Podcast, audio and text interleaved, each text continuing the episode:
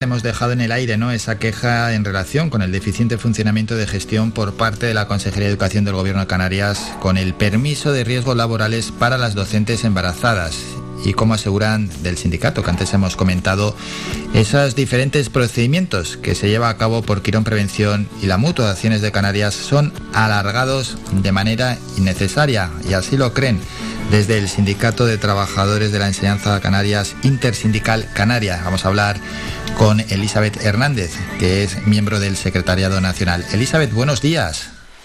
Hola, buenos días. Bueno, ¿qué tal? ¿Cómo va todo? Bien, bien, bien. bueno, queremos conocer lo que hemos presentado, ¿no? Esa queja, esa denuncia que habéis presentado. Sí, precisamente la denuncia eh, viene porque hemos recibido numerosas llamadas de docentes desde inicio de curso, bueno, desde el curso pasado y este curso parece que se ha, que se ha alarmado más eh, la situación.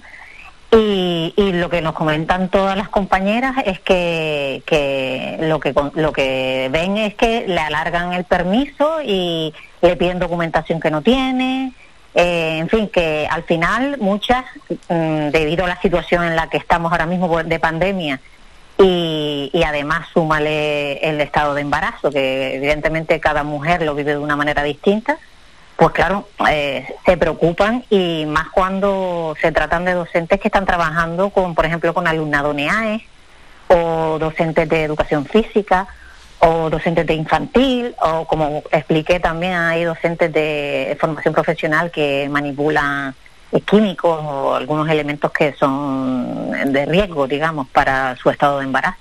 Vamos a ir. lo que... Sí, sí, sí, perdón, Elisa, continúa. No, no, perdón, perdón. No, no, y lo que me comentan las docentes es eso. Eh, mm, constantemente yo me pongo en contacto con, con el servicio de prevención de la consejería, que la verdad que funciona súper bien, aunque son muy pocos los técnicos de prevención que existen en, Canarias, ¿vale? Porque eh, siempre hemos reivindicado, el ESTE siempre ha reivindicado el aumento de, estos técnicos. Eh, porque tienen, son, creo que son aproximadamente siete u ocho técnicos para toda Canarias, ¿vale? Entonces, eh, mm, muchas veces, pues yo hablo con ellos y ellos, dentro de lo que cabe, eh, yo te digo, es, es el primer paso que es el servicio de prevención, funciona muy bien. Son muy efectivos y, automáticamente le tramitan la información y la documentación a, las compañeras. Eso es, porque paso a paso, ¿cuándo y cómo se notifica el embarazo? Que ese es el primer embarazo, Claro, el estado, o sea, la notificación del embarazo se tiene que hacer antes de la semana 10 aproximadamente. Vale, bueno, se puede notificar después, pero bueno, que lo normal es para que se active el, mecanismo del servicio de prevención, digamos, para que le adapten el puesto de trabajo, en eh, si le tienen que adaptar puesto de trabajo, o en el caso de que le tengan que dar permiso de riesgos laborales, pues evidentemente eh, eh, hay unos plazos. Y siempre les digo que es importante que lo notifiquen cuanto antes, porque cuanto antes se active, antes se da el permiso, evidentemente. Sí, sí, porque si se suele retrasar, mejor cuanto antes claro, siempre que tiene que ser en el plazo que establece la normativa, ¿vale? Eh, lo que pasa es que después, cuando las docentes eh, lo hacen, pues me suelen llamar mucho porque me dicen, mira, es que ya hace ya 20 días que lo solicité y entregué la documentación que me, me enviaste de han llamado de, de Quirón, que es el que primero les hace como una valoración médica, ¿no? Hacen una, tienen que ir, yo no sé, creo que a, veces ni van, sino se, son atendidas telefónicamente por el tema del COVID, ¿vale? Entonces, Quirón es el que establece, normalmente siempre pone acta con adaptación. Eh, suelen poner el informe.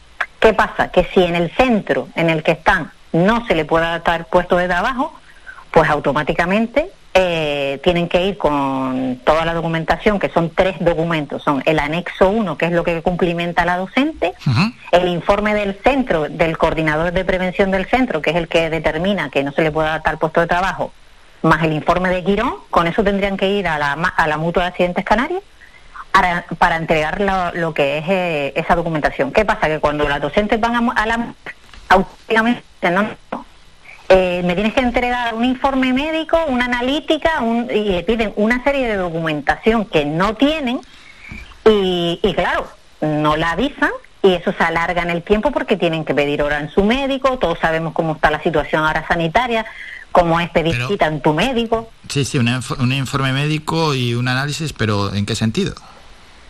Eh, pues eh, hay docentes que le han dicho incluso, mira, este informe no te sirve porque no te ponen la fecha aproximada de parto.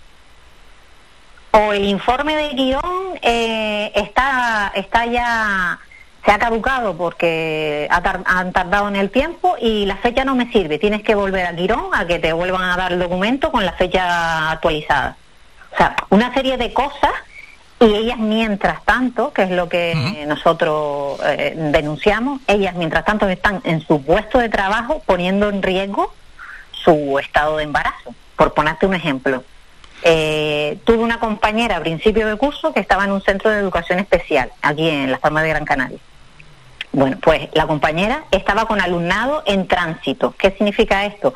Pues el alumnado en tránsito en NEAES es alumnado mayor de 21 años aproximadamente eh, son niños que tienen conductas, eh, mm, con problemas de conducta, nunca mejor dicho, y que pueden ser agresivos y que pueden agredir y que en esos centros pues puede suceder que a diario pues hayan agresiones y claro, eso pone en riesgo a la docente que está en el puesto de trabajo porque evidentemente ellas me llaman preocupadas, angustiadas y te digo que me llaman porque yo soy la que llevo el tema de maternidad, porque soy madre reciente, entonces yo yo tuve el permiso de riesgos laborales. Y has pasado por el mismo, por todos estos procedimientos, claro. Claro, entonces yo las entiendo perfectamente porque sé cuál es el procedimiento a seguir y yo trabajo con alumnado NEAE, porque yo soy de NEAE, ¿vale? Y soy especialista de NEAE. Entonces, básicamente pues ellas me llaman angustiada, mira, es que hoy tuve esto, casi me un niño me tira por las escaleras, en fin, y son situaciones que ellas no dejan de cumplir su obligación como docentes, pero muchas al final eh, entran en un estado de pánico porque temen, porque cada mujer tiene una situación distinta, habrá mujeres que se quedan embarazadas de manera natural y otras mujeres no, entonces cada situación es distinta. Y, claro, eh, al final muchas me dicen, mira, lo siento, Elizabeth, pero voy a coger la baja. Voy a pedirle a mi médico porque estoy con un estado de ansiedad. Y, claro, desde, que, desde el momento que las compañeras están por incapacidad temporal, desde ese momento el permiso de riesgo se paraliza. Entonces, ¿qué, ¿en qué me he visto? Me he visto que he, he hablado con, no te exagero, 15 o 20 docentes en septiembre de las cuales solo el permiso lo han conseguido tres o cuatro. El resto han cogido la baja. Ya. Debido a su preocupación por el puesto que desempeñan. Sí, sí, sí, por ese servicio externalizado, el, retraso que tiene, claro. Claro, y yo pienso que eso es dinero que se está ahorrando, eh, ese, ese servicio que pagamos todos. Y claro. Vamos, que, mm, que la dilación en el tiempo parece que lo hacen a posta. Es que mm, yo te digo, una compañera incluso me decía esta semana eh, que mm, fue a la MAC y le, di, y le empezó a decir, mira, este papel no te sirve, te sirve este, este papel no te sirve, te sirve, eh, tienes que traer este. Y hasta la chica la miró y le dijo, mira, me estás vacilando. Ya, es que estamos hablando de un embarazo, que ahí tampoco hay margen, ¿estás embarazada o no estás embarazada? no, es que hay, hay, hay, compañeras que se, que se pasan del, del tiempo que le tienen que conceder el permiso porque hay, hay especialidades que tienen, a ver, por ejemplo, educación física. imagínate una docente de educación física en el patio. O sea, a ver, lo normal es que el centro adapte a la docente. A ver, estamos embarazadas, no estamos enfermas, de acuerdo. Pero si tú me pones, me expones a que me den un balonazo o que me den un golpe porque los niños en el patio están jugando, como es lógico, pues evidentemente, pues eh, esas son situaciones en las que las docentes se sienten un poco pues mm, no claro y que no puedes realizar no solo el riesgo que tiene y tu trabajo tampoco lo puedes realizar con normalidad. Estamos hablando de docentes de educación física si tienes que explicar eh, ciertos ejercicios etcétera pues no los vas a poder hacer igual que, si no estás embarazada. claro tú no lo vas a poder llevar a cabo. Tienes que explicar cómo, cómo es hombre. Siempre eh, la diferencia a lo mejor, yo siempre le digo a las compañeras de secundaria, pues que en secundaria, mm, dependiendo de la especialidad también, pues el permiso a lo mejor no llega, quiero decir, porque no, porque le pueden adaptar al puesto de trabajo, en fin, que cada situación hay, hay que estudiar la situación, el servicio de prevención evidentemente es la que el que sabe y el que te va a aconsejar y que te va a decir, pero claro, cuando son casos extremos, a mí me preocupa, porque yo misma viví en, mi propia situación eh, el decir, yo tenía un alumno que pegaba, le pegaba a todo el mundo, o alumnos que se escapaban y se ponían por el pasillo, yo salía al pasillo, yo salía y tenía que mirar antes de pasar por un pasillo. Quiero decir, Sí, no, si, en, situación normal, ya si en condiciones normales ya es una situación de riesgo, estando embarazada, pues lógicamente mucho más. Claro, claro, y, y, realmente es una situación que, que a mí como me trasladan a diario, porque es que yo hablo con docentes embarazadas a diario. De, de, cualquier isla. Entonces, pues claro, mm, yo fue una, una, una, una circunstancia que creí que era necesario denunciar. No, no, claro, lógicamente, cuando se alarga ese procedimiento con el servicio externalizado que te piden esas pruebas, esa documentación, cuando se consigue ya esas pruebas y esa documentación y se aportan en su totalidad, ¿se sigue retrasando? Eh, después se supone que no tarda tanto, pero tienen que coger eh, la, la, información que le dan en la mutua, tienen que darle registro de entrada en la consejería, que no suele tardar mucho, pero bueno, que eh, a lo mejor tarda una semana en que el, que el registro llegue a la persona que tiene que hacer en la resolución como que ya te dan el permiso, ¿vale? Pero claro, es una situación que mientras tanto está la docente eh, pues nerviosa, inquieta, es que no sé, porque claro, todos los días vas en tensión a tu puesto de trabajo y, y es una situación que yo las entiendo y, y muchísimo con ellas. Tema de papeleo, tema en cierta medida burocrático que al final, claro, el embarazo es, es un plazo corto si, y justo ya cuanto más desarrollado está el embarazo, esas días, e, esas semanas, es todo un mundo, claro.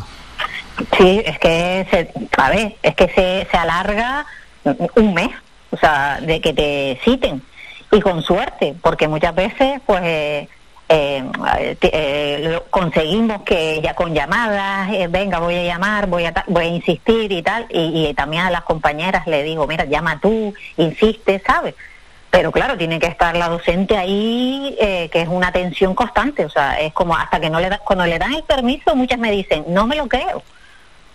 O sea, las que lo han conseguido que te digo, yo lo conseguí porque yo fui una hormiguita que fui trabajando poco a poco, poco a poco y, y al final me dieron el permiso. También es verdad que yo soy una docente itinerante, en fin, que mi situación también te lo permitía más, claro, y luego cada persona es un mundo, porque es que esto puede llegar a desesperar. Bueno, yo de estados de pánico, de llamarme con, llorando, en fin, que a mí realmente, me, porque también su situación eh, fisiológica, digamos, hormonal, pues a lo mejor en otro momento no, no las pillas así, pero como están de la manera que están, ¿sabes? pues yo también, ¿sabes? Las intento tranquilizar, intento hablar con ella, mira, no te preocupes, vamos a hacer esto, vamos a hacer lo otro. Bueno, ¿sabes? Que siempre intentando aconsejarla desde, desde la calma. Claro, y hombre, y muchas son madres primerizas que tampoco saben, han pasado por una experiencia igual, ni es todo nuevo lo que se están enfrentando. Sí, Efectivamente. bueno, esto es un aspecto que nunca vamos a vivir los hombres, por tanto, casi casi se, bueno, y sin casi se puede calificar como una discriminación de género en el ámbito laboral. Claro, es lo que es lo que lo que en, la realidad lo que a lo que llegué, a la conclusión que llegamos, ¿vale? Porque claro, esto a un hombre no le pasa. No, en este caso está clarísimo que no le va a pasar. Por tanto, es, en otros aspectos, bueno, puede haber alguna duda, ¿no? Y que se mezclen ciertas cosas mm, para si es discriminación de género o no, pero en este caso, vamos, eh, es claramente que solo puede estar embarazada una mujer. Sí, sí, sí, sí. Y hombre, yo te digo, yo las intento mimar y las intento animar todo lo que puedo porque te digo, porque yo también tengo un niño pequeño y sé lo que es la situación en la que en la que están. Hmm. Por eso todo lo que sea ayudarla eh, es poco, ¿sabes? Porque siempre se intenta dar más. Eso es. Y bueno, y ya para terminar y cambiando un poco de asunto, curso 2021-2022 que ya encara la, la recta final. ¿Cómo se vive? Sí, sí. Pues eh, estamos con, como se dice, con muchas, muchos calderos al fuego. Tenemos aquí una situación ahora mismo entre las oposiciones, lo del fraude de ley, en fin, eh, se han sumado el tema de, de, si va a haber concurso de méritos o concurso de oposición, está todo el mundo preocupado con todo el tema este. Eh, pero bueno, que seguimos trabajando cada día para, para el bien de todos. Pero vamos, vamos a ver cómo... De todas formas tenemos reuniones pendientes con la consejería, con lo cual va a haber más información al respecto. Bueno, iremos informando de ello en el programa y de todos los avances que se hagan. Hemos hablado con Elizabeth Hernández, miembro del Secretariado Nacional del Sindicato de Trabajadores de la Enseñanza en Canarias, Intersindical Canaria. Elizabeth, gracias por estos minutos. Un saludo. Gracias a ustedes. Buenos días. Somos la mejor información, música y entretenimiento. Las mañanas de Faikán.